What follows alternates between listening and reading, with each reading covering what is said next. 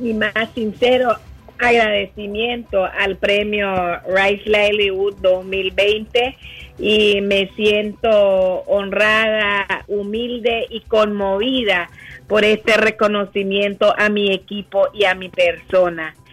Eh, le afirmo al mundo y a Nicaragua que no lo asumía a título personal, sino que acepto este premio en nombre de los pueblos indígenas de Nicaragua, particularmente los que han dado su vida defendiendo la tierra y a las mujeres indígenas y afrodescendientes de la costa caribe de Nicaragua que luchan día a día por la vida y el territorio. En un contexto crucial cuando el pueblo de Nicaragua vive una crisis de derechos humanos más profunda de su historia y sus consecuencias también han tenido impacto en los territorios de los pueblos indígenas y afrodescendientes en la costa caribe de Nicaragua, el sufrimiento y la violencia que enfrenta las comunidades indígenas en estos últimos años